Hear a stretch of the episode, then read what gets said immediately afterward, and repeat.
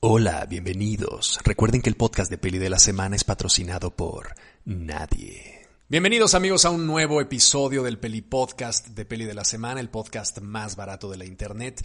Y el día de hoy vamos a hablar de un tema que... Eh, pues es un tema poco intuitivo, un tema medio extraño, un tema que no suena lógico, pero que en el fondo creo yo tiene una lógica apabullante y a lo mejor un poco triste.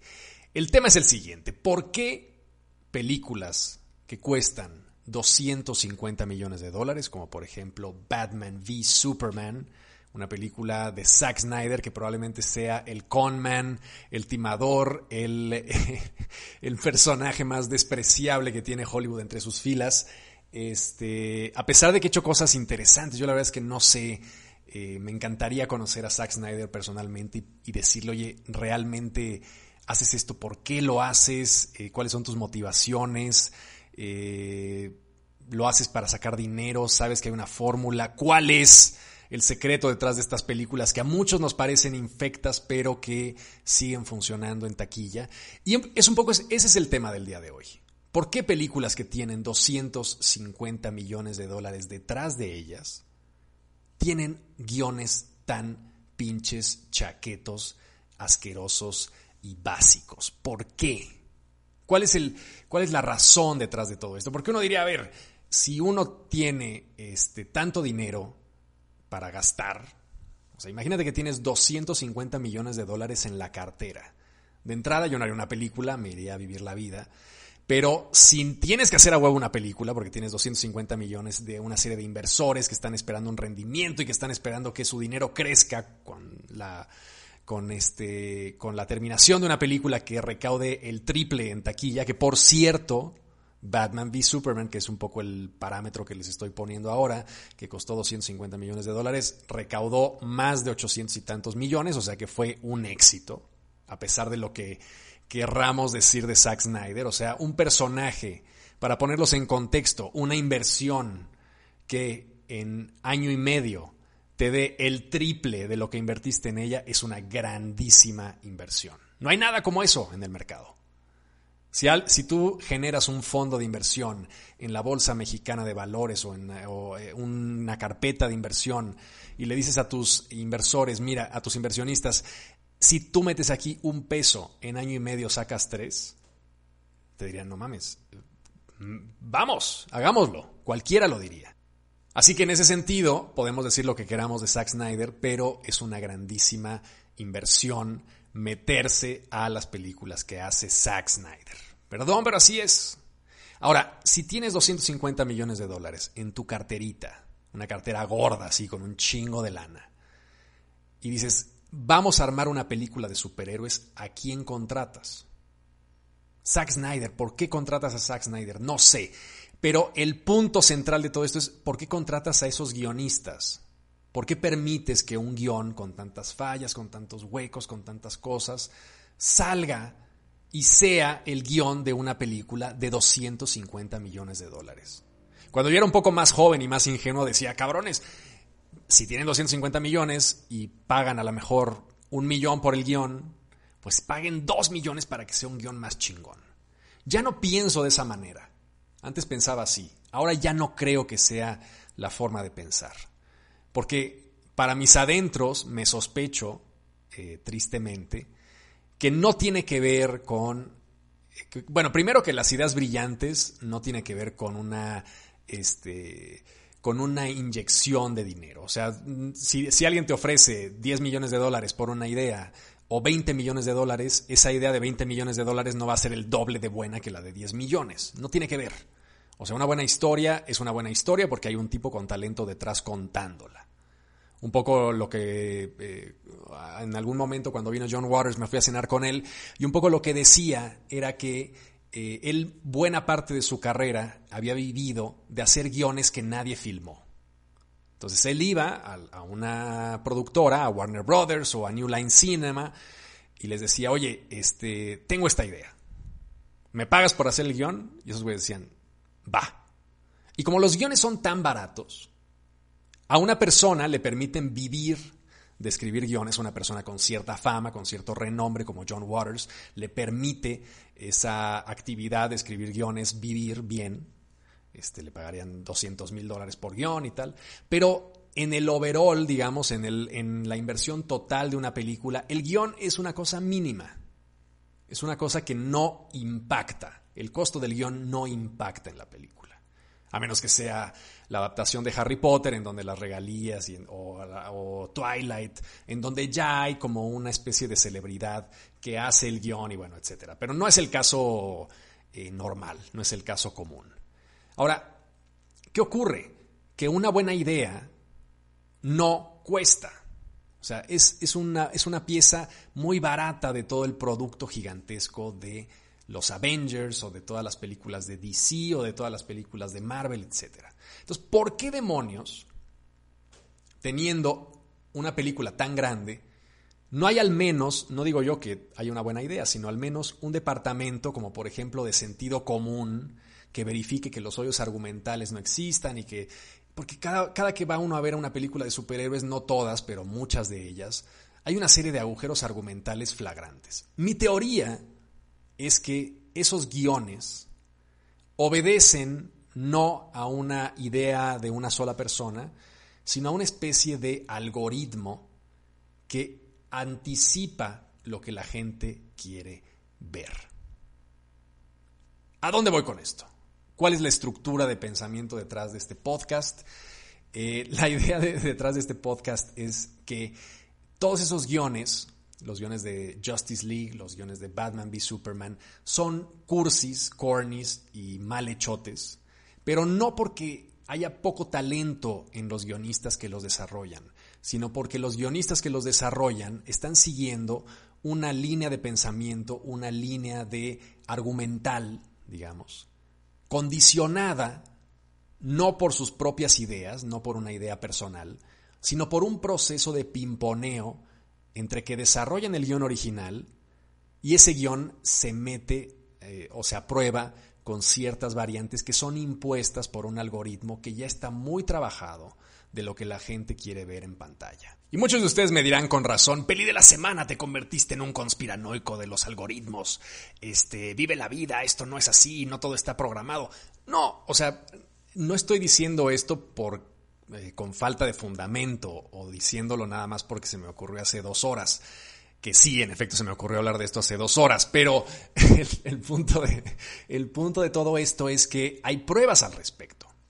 O sea, sí hay un interés. Cuando, hablamos de la cultura pop, por ejemplo, cuando hablamos del pop, siempre decimos que, cuando, cuando escuchamos una canción pop, decimos la fórmula de lo pop la fórmula de Justin Bieber, la fórmula de Britney Spears. Hay una fórmula. Y todo el mundo habla de la fórmula como si fuera algo realmente ya este, totalmente eh, probado que A más B es igual a C. Pero esa fórmula es, una, es un proceso de investigación y un proceso de evaluación muy complejo fundamentado en Big Data, que es esta concepción de los datos masivos que, por ejemplo, manejan todos los servicios de streaming, este, como Netflix, como Amazon, como eh, Apple, eh, que saben perfectamente cuáles son los gustos, los deseos, las intenciones de compra de todos sus suscriptores. ¿no? O sea, por ejemplo, Netflix sabe perfectamente cuándo le pausas tú a una película. Y las pausas de una película pueden ser por muchas razones. Te dan ganas de ir al baño, le pones pausa, voy al baño.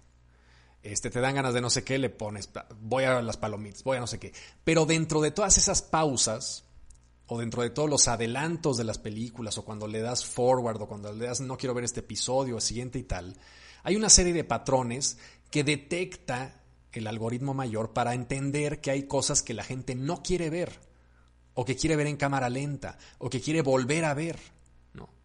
Porque dentro de todas esas veces que vas al baño, hay coincidencias con los otros miles de millones de personas que están viendo una película, bueno, no miles de millones, pero cientos de millones de personas que vieron una película el día de su estreno en Netflix y que todos o el 60% le pausó en un punto determinado.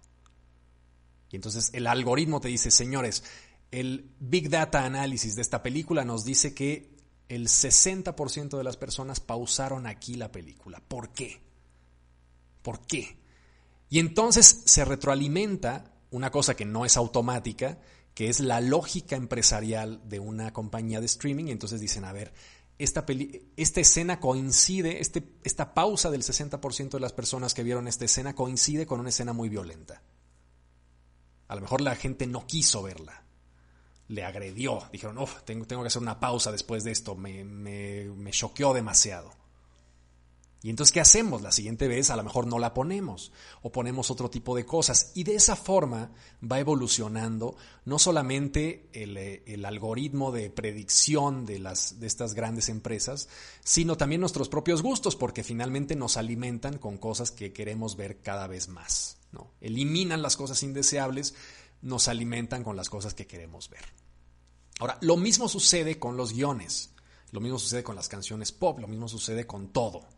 La gente está estudiando cómo maximizar una inversión y entonces dicen, ¿cómo hacemos para que esta película sea redituable? Así. Tienes que meter esta estructura de personajes, tienes que meter al villano, tiene que ser así. Y no pongas este villano porque nos van a, acribillar en Twitter. Y no pongas esta eh, eh, a todos los personajes blancos porque nos van a acribillar acá. Y entonces eso se va a reflejar en las vistas y eso se va a reflejar en tal. Y es un entramado muy complicado de una especie de eh, bola de cristal que predice el éxito de una película. A pesar de que no se puede predecir esa fórmula maravillosa, mágica, que todo mundo dice que existe, pero que no es una fórmula tan sencilla de lo pop, no puede predecir al 100% si una película o una eh, obra eh, musical o lo que sea va a tener éxito o no. Es un poco lo de la viralización. ¿Por qué un video tan pendejo como Edgar se cae? Que si ya tienen mi edad lo recordarán, es este niño que va caminando en un tronco y se cae fue como el gran video viral latinoamericano, el primer gran video viral latinoamericano de la historia de YouTube, de Edgar se cae, que le hicieron, este, había, este, eh, hacían como parodias en que salía, eh, le ponían unos, unas espadas láser a Edgar y, o sea, fue un gran fenómeno. Era un video pendejísimo. Hay videos mucho más chistosos que ese. ¿Por qué ese fue el primer gran video viral?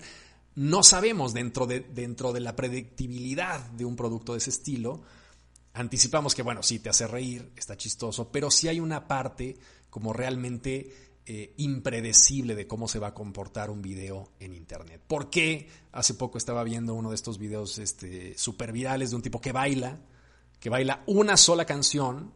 Uh, there is a single man in Russia long ago. He was big and strong. Y ese, ese, ese video se hizo súper viral y el tipo baila muy bien en otros videos que no funcionan de la misma manera. ¿Por qué? ¿Quién pinches sabe? Ahora, el chiste de las empresas es intentar entender cómo funciona nuestra mente y darnos ese tipo de videos y ese tipo de películas que nos gustan y que funcionan. Ahora, ¿a qué voy con todo esto? A que cuando alguien hace un guion de una película de superhéroes, en las últimas personas en las que está pensando es en mí y en ustedes. ¿Por qué? Porque no somos el promedio de gente que va al cine. ¿Vale? O sea, si ustedes, si, ustedes están escuchando este podcast, no son el promedio de gente que va al cine. Y no tiene nada que ver con una teoría elitista ni nada de nada. Si ustedes son fans de la peli de la semana, y de las películas que yo les recomiendo y tal, no son, digamos, el core audience de una eh, productora de películas de superhéroes. Entonces, cuando el gran error es pensar que alguien está haciendo un producto para nosotros, para nuestro propio disfrute, cuando es evidente que no. Entonces, cuando sale Batman contra Superman, y entonces los críticos dicen, es una mierda, eso no significa nada. Eso solo significa que ellos no son el target para el que fue diseñada la película. Y su éxito comercial nos dice que la película fue un éxito, a pesar de que a nosotros no, nos haya parecido inteligente, ni nos haya gustado, ni nada. Y eso no significa que esté mal. Eso significa que tenemos que reconocer que hay productos que no están diseñados para nosotros, que no están pensando en nosotros. No quieren hacer una película artsy de superhéroes. Y luego cuando la intentan hacer como Joker, pues tampoco nos gusta, o al menos a mí no me gustó nada. A lo mejor le gustó a otro rango de gente. Entonces, a lo que voy con esto es que cuando nos quejamos de un guion, de una película, de superhéroes o de lo que sea, que dices, no mames, ¿cómo teniendo tanto dinero hicieron esta mamada? Precisamente porque tienen mucho dinero hicieron esa mamada. Porque con ese dinero anticiparon lo que la gente esperaba, lo que la gente quería. Cuando la gente se quejó de Suicide Squad, por ejemplo, esas críticas no son representativas de la gente que va a ver Suicide Squad. La gente que va en el domingo salió de las alitas, estaban echando la chela, se fueron a empedar y luego se metieron a Suicide Squad.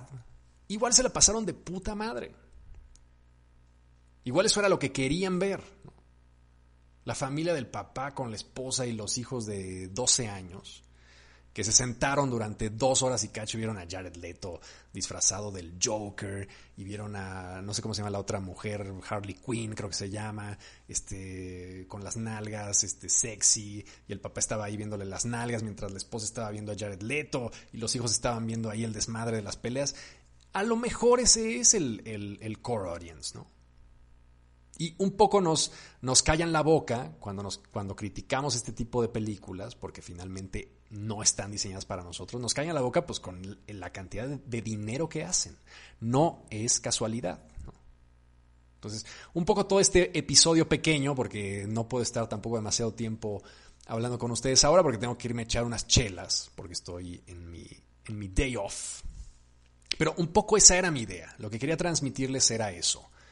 Que cuando nos quejamos de un producto popular que no satisface nuestras expectativas narrativas, este, de calidad argumental, y que lo que vemos en pantalla es una cosa espectacular, llena de explosiones y la chingada, pero la historia no nos acaba de convencer, tenemos que entender no que sea un producto malo o torpe, sino que a lo mejor no es un producto diseñado para nosotros. No. Y que, y que habrá mucha gente que habrá salido contenta de eso. Cuando yo fui a ver Joker dije, no mames, ¿por qué? O sea, ¿por qué esta mamada? No estoy nada de acuerdo con su tesis sobre las enfermedades mentales. Me pareció de hueva. Luego además me pareció una copia así flagrante de, esta película maravillosa de Martin Scorsese, el, eh, The King of Comedy, que la pueden ver en Amazon, se la recomiendo, está muy buena. Este, y además es calcada, vamos, es la historia de un comediante que va, que está fantaseando con poderse subir a un, a un late night show a dar su monólogo. Y luego además tiene una novia afroamericana, además, justo como el Joker. Este, buena parte de la película ocurre en su mente como el Joker.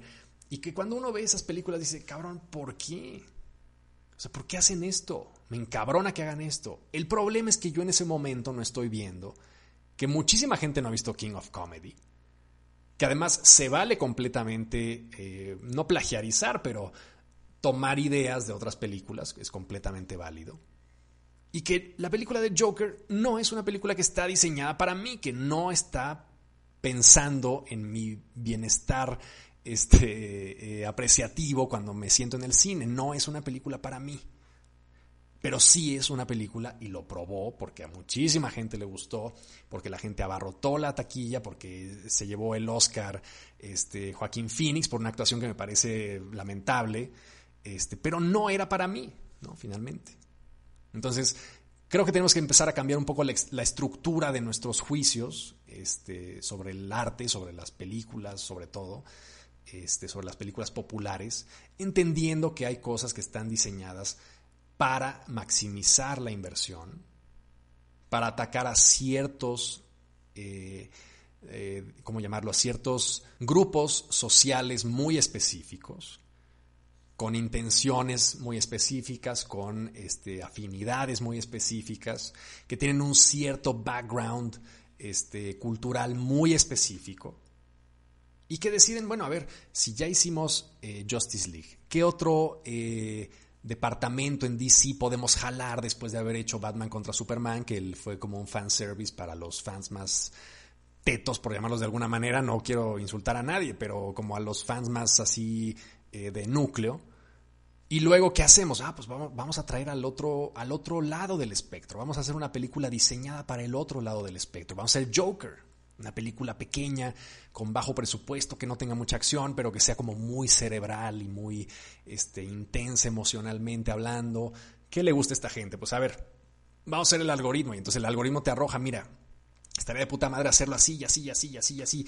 Películas de comediantes, vamos a ver películas de comediantes perturbadoras, el top 10, como si se metieran a Google y entonces te sale King of Comedy y dices, no mames, estaría buenísimo hacer una película como Joker, este, eh, como de King of Comedy de Scorsese, porque nadie la ha visto ya y entonces ya la gente que la vio ya se murió y los jóvenes de ahorita no la han visto y entonces estaría buenísimo reimaginarla a través de la mente del Joker y podemos hacer una película nueva y vamos a hacerlo, tacata, hay un chingo de lana ahí. Y se prenden y la hacen. Y qué bueno que la hagan. Y qué bueno que les vaya de puta madre prueba que hay una ciencia detrás que está tratando de sacar productos pop este, que funcionen. Y me parece interesante. No son para mí, pero me parece muy interesante. Entonces, ni nos enojemos cuando salgan estas películas. Este, entendámoslas por lo que son. Cuando salió Netflix por primera vez, ¿por qué demonios hicieron House of Cards, por ejemplo? Esta fue una anécdota muy conocida. El algoritmo de la plataforma dijo, a ver, vamos a hacer nuestra primera serie original de Netflix. ¿Qué hacemos? Tenemos todo para hacerlo, o sea, tenemos lana. ¿En qué lo vamos a gastar? Puta madre. ¿Qué hacemos? Superhéroes, hacemos este, una telenovela, Betty la Fea 2, eh, eh, una adaptación de algún tipo de drama, del padrino, yo qué. Y entonces lo que decidieron fue confiar plenamente en el algoritmo. Y el, y el algoritmo discurrió que había una serie británica llamada House of Cards que estaba teniendo cierto pegue entre audiencias jóvenes, que estaba funcionando por alguna razón, una serie vieja, mm, funcionando de manera moderada, o sea, digamos, dentro de su propio core de audiencia estaba como teniendo bracitos, estaba sacando bracitos a audiencias más jóvenes y dijeron, ah, cabrón, a ver, ¿de qué trata House of Cards? El algoritmo sacó eso. Entonces los ejecutivos dijeron, a ver, ¿de qué trata? No, pues es un drama político que taca, taca, taca. Ah, cabrón. ¿Y qué actores tenemos? ¿Qué actores? El algoritmo otra vez actúa. Pum, pum, pum, pum, pum, pum, pum. Kevin Spacey. Es un buen actor secundario, ha tenido buenos papeles, suele tener un récord bastante bueno de audiencia, a pesar de que normalmente es un actor secundario. Vamos a meter. Kevin Spacey. No está muy quemado, no ha tenido ningún papel protagónico que sea icónico, lo suficientemente icónico para que no lo identifiques por otro papel. Vamos, Kevin Spacey. Y así de esa manera fue que se construyó House of Cards, una serie que fue profundamente exitosa hasta que salió el escándalo de acoso de, Kevin Spacey, que al final, si siguieron ustedes el escándalo, que me parece también un tema que en algún momento habría que hacer un podcast, eh, un, un pelipodcast al respecto, resultó que el tipo no había acosado a nadie. O sea, después de años, el fulano al que había acosado se desdijo, hubo un chingo de contradicciones, etc. Bueno, anécdota. Ahora, House of Cards tuvo un exitazo, fue un gran éxito, fue una gran decisión de Netflix, producto precisamente de ese perfilamiento de un algoritmo que te revelaba ciertas afinidades, ciertos deseos, ciertos gustos de un grupo muy amplio de personas que consumen un producto online. Y eso es. Eso es como, así es. Por eso es que estas películas con un chingo de dinero tienen esos guiones tan feos que no nos gustan porque no somos el core audience de esos guiones. Y las películas que muchas veces nos gustan son películas de 5 millones de dólares que no las ve ni Dios. ¿no? O que las ven moderadamente y que son películas exitosas, independientes y tal. O películas también de grandes estudios que le meten para atacarnos a nosotros. Que dicen, a ver, ya hicimos Joker, ya hicimos Batman v Superman, ahora vamos a hacer otra película que ataque el otro core, los, los tetos como peli de la semana, este, que les gustan otro tipo de cosas. Ahora vamos a hacer una, una cosa ñoña como la que le gusta a peli de la semana. Y entonces hacen una película que me gusta. Y de esa manera, con esta distopía del control de los algoritmos, nos dan lo que, lo que queremos, cuando queremos y eh, pagamos por ello. Es un poco triste y es un poco distópico y es un poco orwelliano, pero así es. En fin, me voy a echar una chela porque ya se me hizo tarde y pues nada, les mando un abrazo a todos. Este, este fue otro episodio más del podcast más barato de la internet. Si les gusta el Peli Podcast, recomiéndenlo con sus amigos, con sus papás, con sus tías, con sus abuelas y con sus enemigos también, ¿por qué no? Este, y pues nada, nos vemos la siguiente semana con otro episodio más del Peli Podcast de Peli de la Semana. Hasta luego. Este fue el podcast de Peli de la Semana, el podcast más barato de la internet. Y recuerda, el podcast de peli de la semana es patrocinado por nadie.